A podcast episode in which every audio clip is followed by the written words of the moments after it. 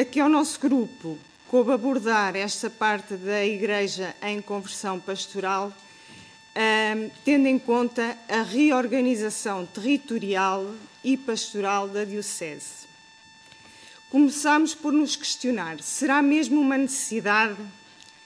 Mais do que uma necessidade, diríamos mesmo que é uma inevitabilidade. Mas não poderemos considerar que é uma obrigação. Devemos antes olhar para, para esta necessidade como uma grande oportunidade que o Espírito Santo nos dá de regressar ao que é essencial da vida da Igreja.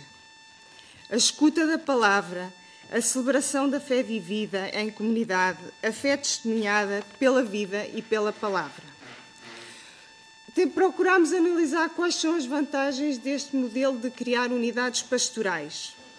Por um lado, podem-se partilhar responsabilidades, criar sinergias. Podemos também uh, permitir que os parcos possam estar mais libertos, porque se planearem as atividades conjuntamente e se eventualmente tiverem alguém lá com eles, uh, um secretário, alguém fazer parte mais administrativa, poderão estar mais libertos para o seu serviço, que é o serviço pastoral, é o estar com as pessoas, é o estar mais próximo.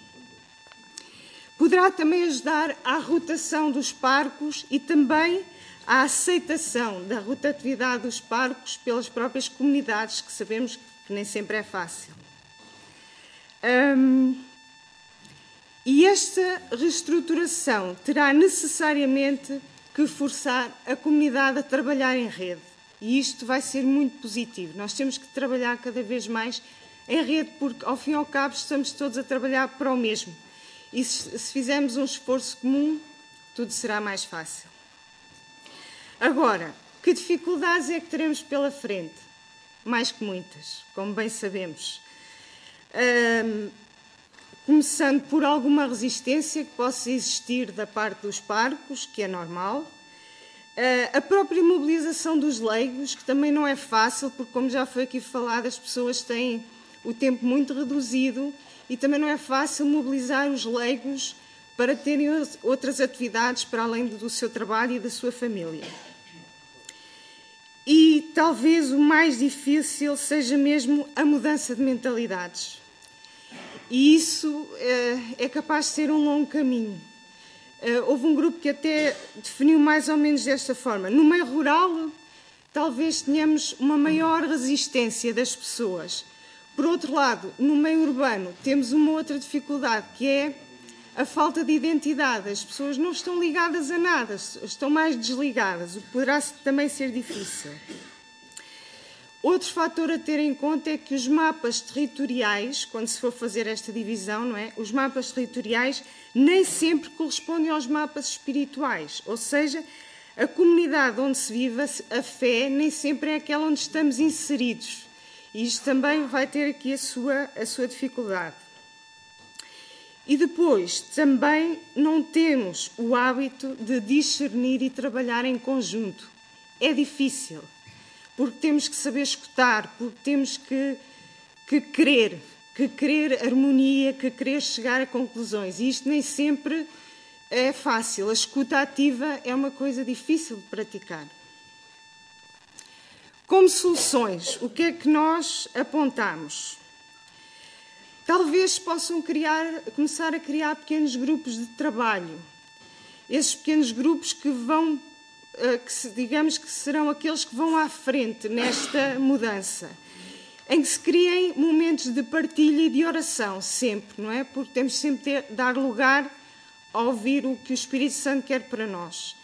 E, e isto é muito importante, ir criando estes, estes movimentos, estes pequenos grupos de trabalho.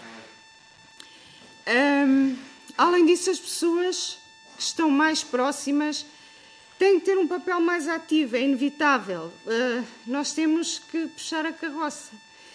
No, no, nosso grupo, eu falei do nosso exemplo que nos deparamos. Eu não sei se têm noção, mas atualmente na nossa Diocese existem seis equipas de pastoral familiar, em que duas são muito recentes. E como é que nós nos vamos apoiar? Como é que nós vamos chegar às famílias se não temos equipas nas paróquias a trabalhar.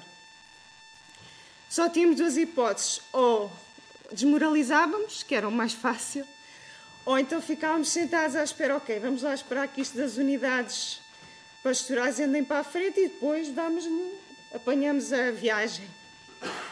Mas não. Decidimos não, então vamos ser nós também impulsionadores desta viagem, vamos nós impelir a nossa própria canoa e começar a andar. Se isto é para andar todos, é pá, vamos já começar nós. E pedimos aos parcos, de quem precisamos de uma ajuda imprescindível, que nos indiquem o nome de um casal por paróquia. Nós temos que começar a semear para poder colher. E se nós tivermos um casal em cada paróquia, se calhar quando as unidades se juntarem, se forem seis paróquias, já temos seis casais, já conseguimos uma equipa, depois pode disseminar para outras. E é evidente que o parco nunca perde, nunca perde o seu papel. E isso nunca ninguém lhe vai tirar, porque é imprescindível e nós precisamos de vocês, parcos, porque vocês é que estão próximos das pessoas. E esse papel será sempre vosso e, portanto, nunca há o risco de ah, o padre vai passar para o segundo plano. Não vai. Ele é uma figura importantíssima para nós, em qualquer equipa de trabalho. E, portanto, é isto que nós temos que fazer. Se é fácil, não é. Se temos medo, temos. Mas vamos para a frente. Depois, hum, queríamos também, achamos também que é importante envolver os jovens. Como já vimos, os jovens têm que estar. Porque se nós falamos em mudança e em mudança para o futuro, nada pode ser feito sem eles. Eles têm que se sentir envolvidos. Porque se eles não se sentirem envolvidos, eles não vão ir para a frente. Precisam mesmo de estar envolvidos nestes projetos e de escutarmos as ideias deles. Portanto, sabemos que é um objetivo muito desafiante, com toda a memória pastoral que temos e com todos os desafios que o futuro uh, nos mostra, mas confiamos em Deus Pai e na força do Espírito Santo. No entanto, sabemos que para esta conversão pastoral é preciso, primeiro, isto é, em jeito de resumo, uma conversão pessoal. Uma conversão pessoal dos parcos, uma conversão pessoal dos agentes pastorais e uma conversão pessoal da comunidade. Portanto, o objetivo primordial é aproximar-nos todos de Deus e é vivermos a nossa fé como igreja. Eu diria mesmo como uma verdadeira família. Por isso, não tenhamos medo.